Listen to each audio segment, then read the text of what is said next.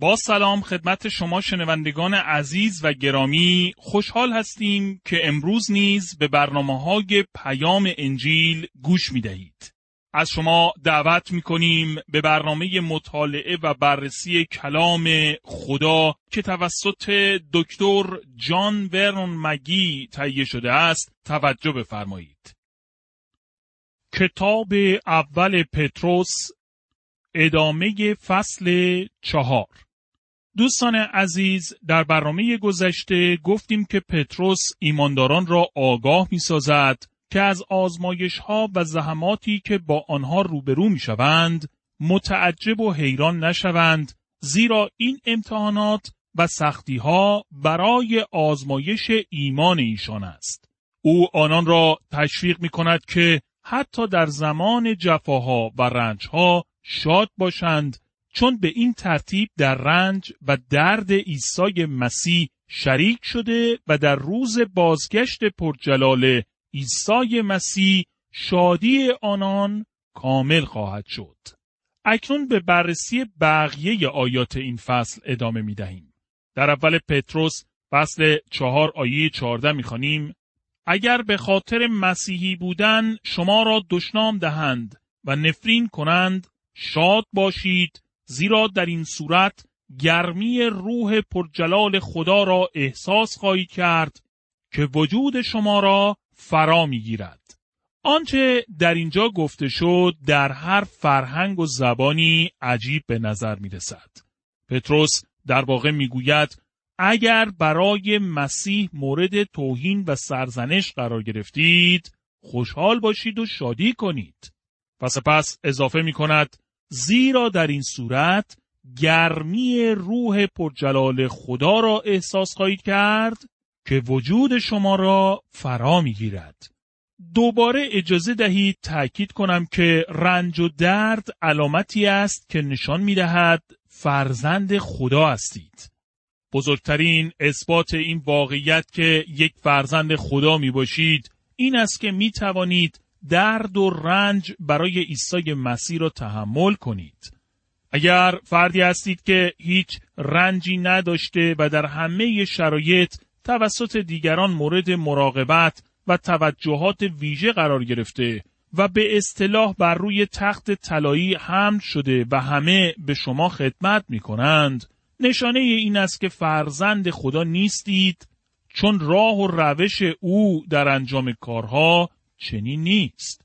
از یک سو دشمنان و نفرین بر علیه شماست ولی از این طریق جلال خداوند آشکار می شود. شما می توانید در هر شرایط و هرچه پیش می آید خدا را جلال دهید. در یک زمین لرزه شدید که در شهری اتفاق افتاده بود، خانمی مسیحی شروع به حمد و ستایش خدا و خواندن سرود نمود. در آن زمان همه افراد دیگر در حال گریه و زاری بودند و شاید برای اولین بار در زندگیشان واقعا دعا می کردند. یک نفر از آن خانم پرسید منظورت چیست که در این چنین زمان سختی خدا را حمد و ستایش کرده و سرود می‌خوانی؟ او جواب داد شکر می کنم که خدایی دارم که به اندازه کافی قوی است که این زمین را تکان دهد. من نیز می توانم سخن این خانم را تأکید کنم و آمین بگویم. اما تعداد کمی از افراد هستند که می توانند در هنگام وقوع یک زمین لرزه خدا را حمد و ستایش کنند. در اول پتروس فصل چهار آیه پانزده می خانیم اما مراقب باشید کسی از شما به جرم قتل، دزدی، خرابکاری و یا دخالت در زندگی دیگران رنج و زحمت نبیند. پتروس در اینجا قتل و جنایت را در ردیف و در کنار دخالت در زندگی دیگران یعنی غیبت و انتقاد کردن از دیگران قرار می دهد و در واقع هیچ تفاوتی میان این گناهان نمی‌گذارد. پولس نیز همین کار را کرده است. پولس، پتروس و یعقوب در همه چیز با هم موافق بودند. آنها همگی یک انجیل را موعظه می کردند که یک نوع زندگی را تولید می کرد. پتروس می گوید که ما نباید به خاطر گناهان خودمان رنج بکشیم. در اینجا حقیقتی مهم است. دوست من، خدا هرگز شما را با گناه مورد امتحان و آزمایش قرار نمی دهد. اما طوری که یعقوب نیز در نامش به طور واضح گفت خدا انسان را با شرارت و بدی مورد آزمایش قرار نمی دهد. پتروس در واقع می‌گوید هیچ یک از شما نبایستی به عنوان قاتل یا گناهکار مورد رنج و زحمت قرار بگیرید.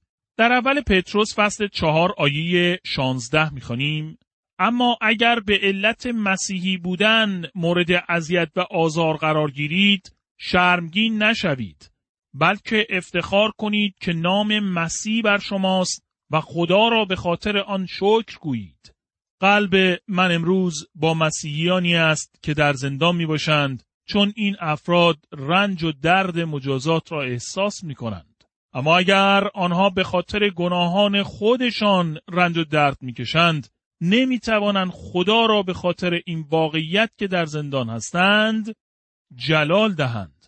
ولی اگر در میان این شرایط سخت شاهدی برای خداوند باشند می توانند خدا را جلال دهند. ما بایستی بیاموزیم که در هر شرایطی خدا را جلال دهیم. اول پتروس فصل چهار آیه هفده می‌گوید زیرا زمان داوری فرا رسیده است و ابتدا فرزندان خدا داوری خواهند شد. پس اگر ما که فرزندان خدا هستیم مورد داوری قرار خواهیم گرفت چه سرنوشت هولناکی در انتظار کسانی است که به انجیل خداوند ایمان نیاوردند. زیرا زمان داوری فرا خواهد رسید و ابتدا فرزندان خدا داوری خواهند شد. ایمانداران در حضور تخت داوری عیسی مسیح حاضر خواهند شد. پولس رسول در نامه دوم قرنتیان فصل پنج آیه ده چنین نوشت زیرا همه ما در حضور مسیح خواهیم ایستاد تا محاکمه شویم. هر یک از ما نتیجه اعمالی را که در این زندگی انجام داده است خواهد دید چه نیک و چه بد. منظور پولس از ما در اینجا مسیحیان است. هر یک از ما نتیجه اعمالی را که در این دنیا در زندگیمان انجام داده ایم خواهیم دید. همه ما بایستی به حضور تخت داوری مسیح بیاییم. او ایمانداران را داوری خواهد نمود.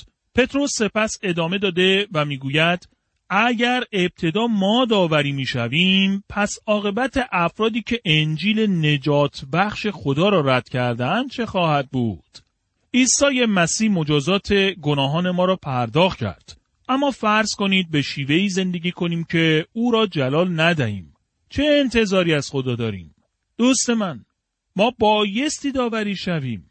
و اگر خدا متعلقان به خودش را داوری می کند عاقبت افراد مخالف او که به سخنان او اهمیت نداده او را نپذیرفته و از انجیل نجات بخش خدا اطاعت نمی کنند چگونه خواهد بود؟ اول پتروس فصل 4 آیه 18 می‌گوید و اگر اشخاص درستکار به زحمت نجات خواهند یافت بر سر بیدینان و گناهکاران چه خواهد آمد؟ به عبارت دیگر ما ایمانداران به زحمت نجات یافته ایم درستکاران یا ایمانداران فقط توسط مرگ عیسی مسیح و ایمانشان به عیسی مسیح نجات یافتند.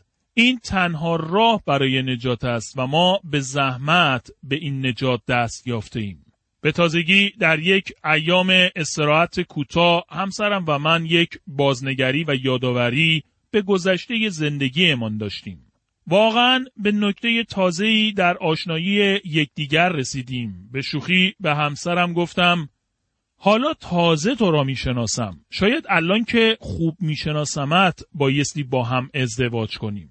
ولی همچنین به او گفتم وقتی به گذشته زندگی نگاه می‌کنم چگونه در مسیر اشتباه رفتم و قدمهای اشتباه برداشتم فقط یک معجزه است که خدا مرا نجات داد. واقعا در شگفتم و با زحمت نجات یافتم. جان ویسلی خودش را تکه چوب نیم سوخته ای که از آتش سوزان بیرون کشیده شده معرفی می کند. و این مثل درباره بسیاری از ما حقیقت دارد. وقتی جان ویسلی به آمریکا آمد هنوز نجات نیافته و یک مسیحی واقعی نبود.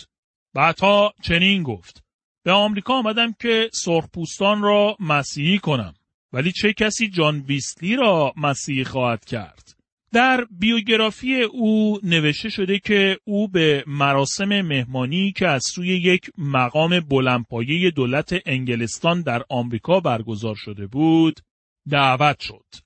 این مقام دولتی بسیار ثروتمند بود و با زن جوان و زیبایی ازدواج کرده بود.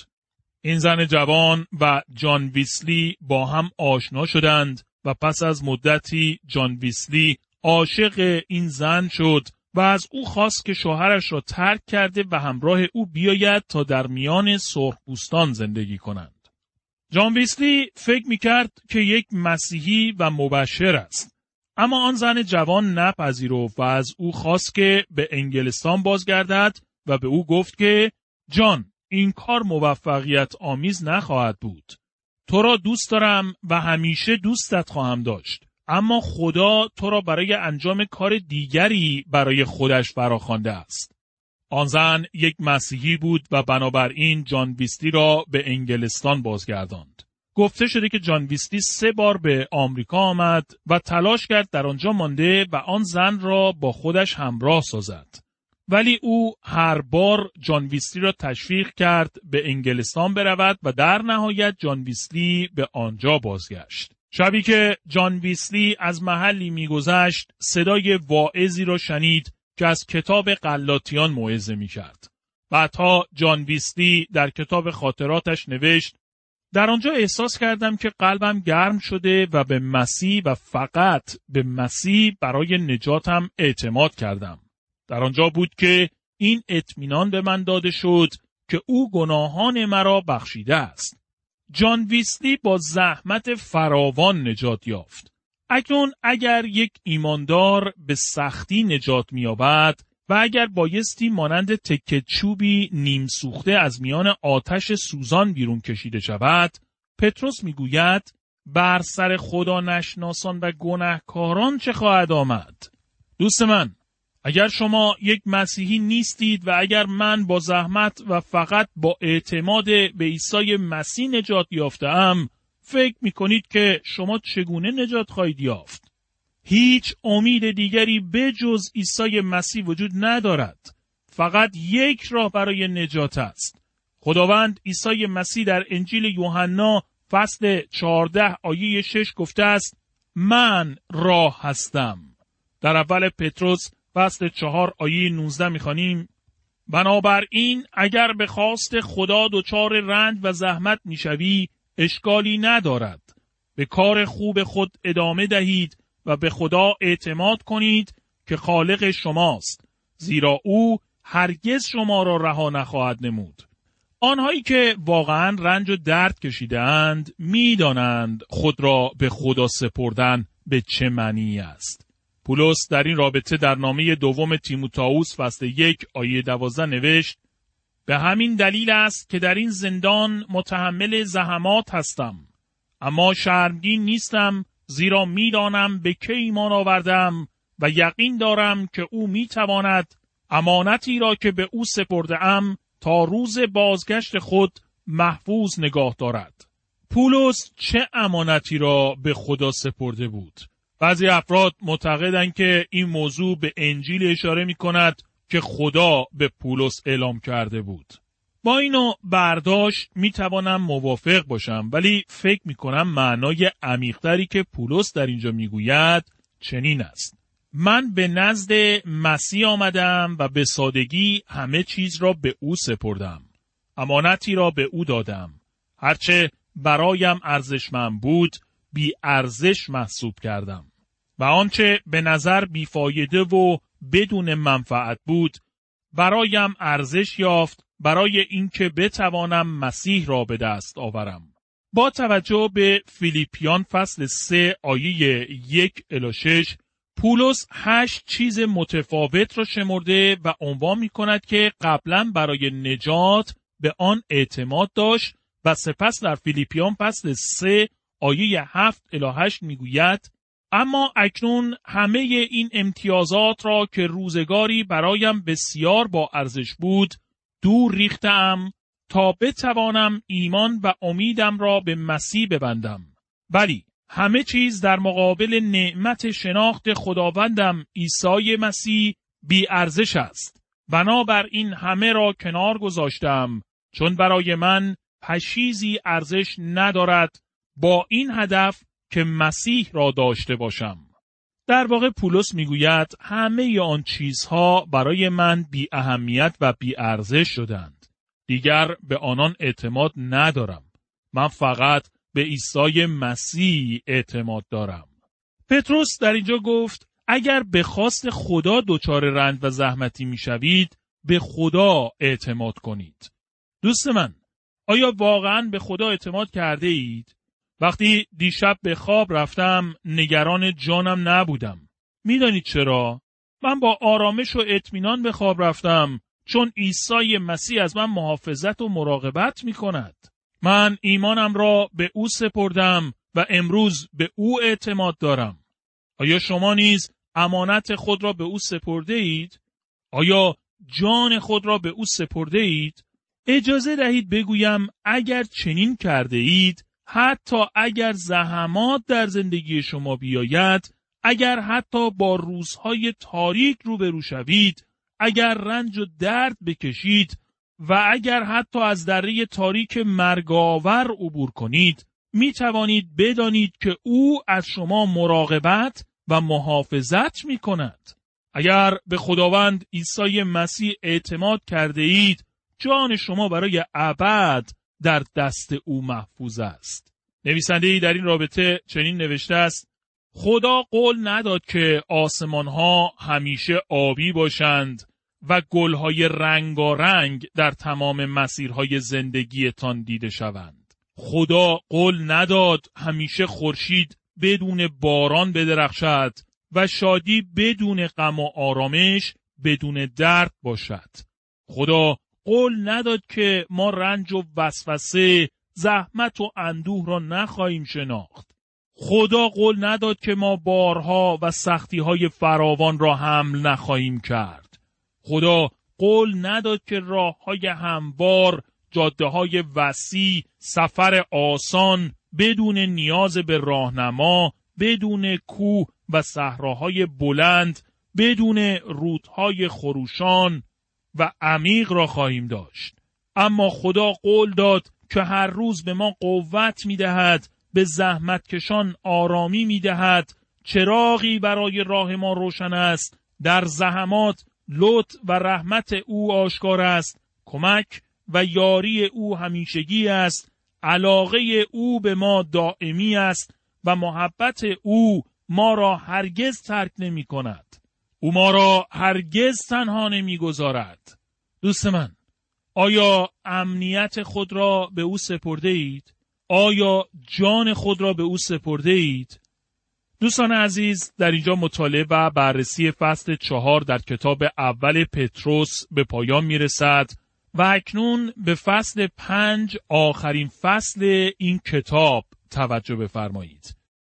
کتاب اول پتروس فصل پنج موضوع اصلی این فصل عبارت است از رنج و بازگشت مسیح خدمت و امید فروتنی و صبر را ایجاد می کند. رنج و بازگشت مسیح در آخرین فصل نامه اول پتروس رنج و بازگشت عیسی مسیح در کنار یکدیگر بیان شدند. چه رابطه میان رنج و بازگشت عیسی مسیح وجود دارد؟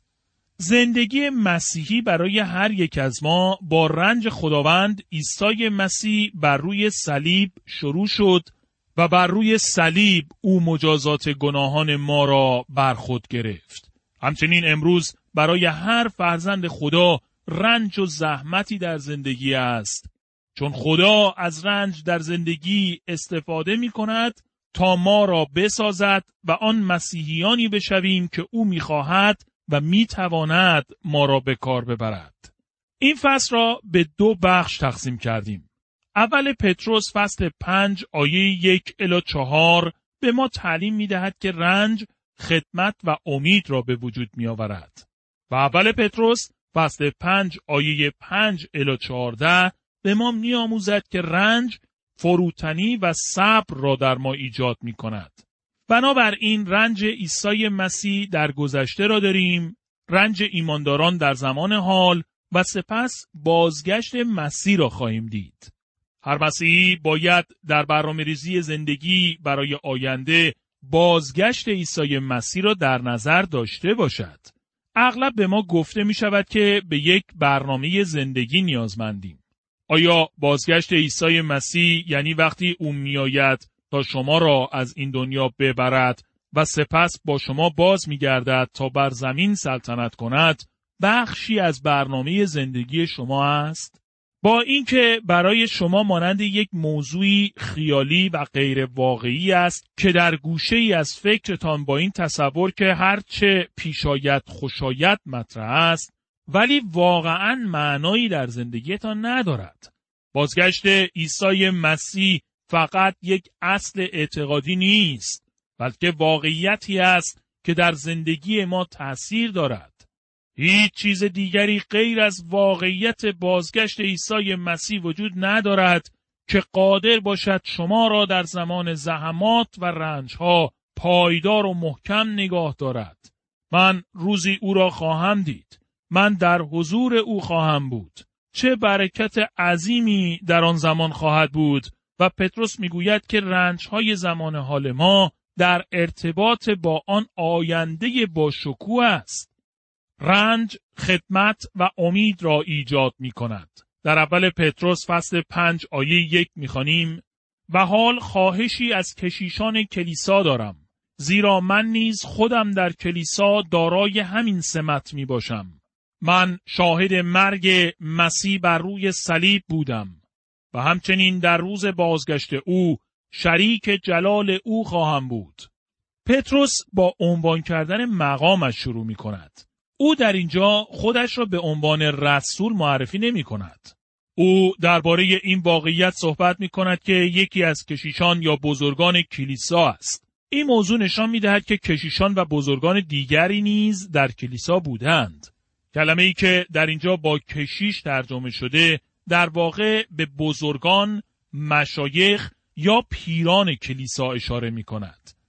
این کلمه هم می تواند به پیر کلیسا به عنوان مسئول اداره و رهبری کلیسا و هم به فردی از نظر سنی مربوط باشد. کلمه یونانی دیگری نیست که گاهی استفاده می شود به معنای اسقف می باشد که در واقع به مقام مسئول یا پیر کلیسا به عنوان ناظر یا شبان یا اسقف کلیسا اشاره می کند و نه به خود آن شخص به عنوان یکی از بزرگان مشایخ یا پیران کلیسا. بنابراین یک کشیش یا پیر کلیسا که شخصی با تجربه روحانی و ایمانی در خداوند است می تواند مقام اسقف یا شبان را داشته باشد. اسخف یا ناظر همان مقام شبانی و هدایت کلیسا است. تمام آنچه پتروس در اینجا ادعا می کند این است که او نیز یکی از بزرگان یا پیران کلیسا است. او هرگز ادعا نکرد که مقامی برتر از یک برادران ایمانی خیش دارد بلکه به عنوان یکی از کشیشان یا پیران کلیسا آنها را نصیحت می کند. او همچنین گفت که شاهد رنج عیسی مسیح بوده است. پتروس در جایگاه بینظیری قرار داشت چون درد و رنجهای عیسی مسیح را مشاهده نمود. همینطور می‌گوید در روز بازگشت مسیح شریک در جلال او خواهد بود. پتروس در گذشته بر روی کوهی آن جلال باشکوه را دید پتروس در نامی دوم خود در ارتباط با تبدیل و تغییر شکل مسیح بر روی آن کوه صحبت خواهد نمود. پتروس عیسی مسیح را دید که بر روی کوه جلجتا مصلوب شد و همچنین عیسی مسیح را در هنگام تبدیل چهرش بر روی کوهی که احتمالاً در شمال اسرائیل و شاید کوه هرمون بوده باشد دید. البته محل جغرافیایی کوه مهم نیست و در کلام خدا به آن اشاره نشده است. آنچه در آنجا اتفاق افتاد مهم است و پتروس شاهد آن تغییر چهره باشکوه عیسی مسیح بود. اما جلال عظیمتری در آینده خواهد آمد بسیار عالیتر و پرشکوتر از آن خواهد بود که ما ایمانداران در روز بازگشت عیسی مسیح شریک جلال او خواهیم بود.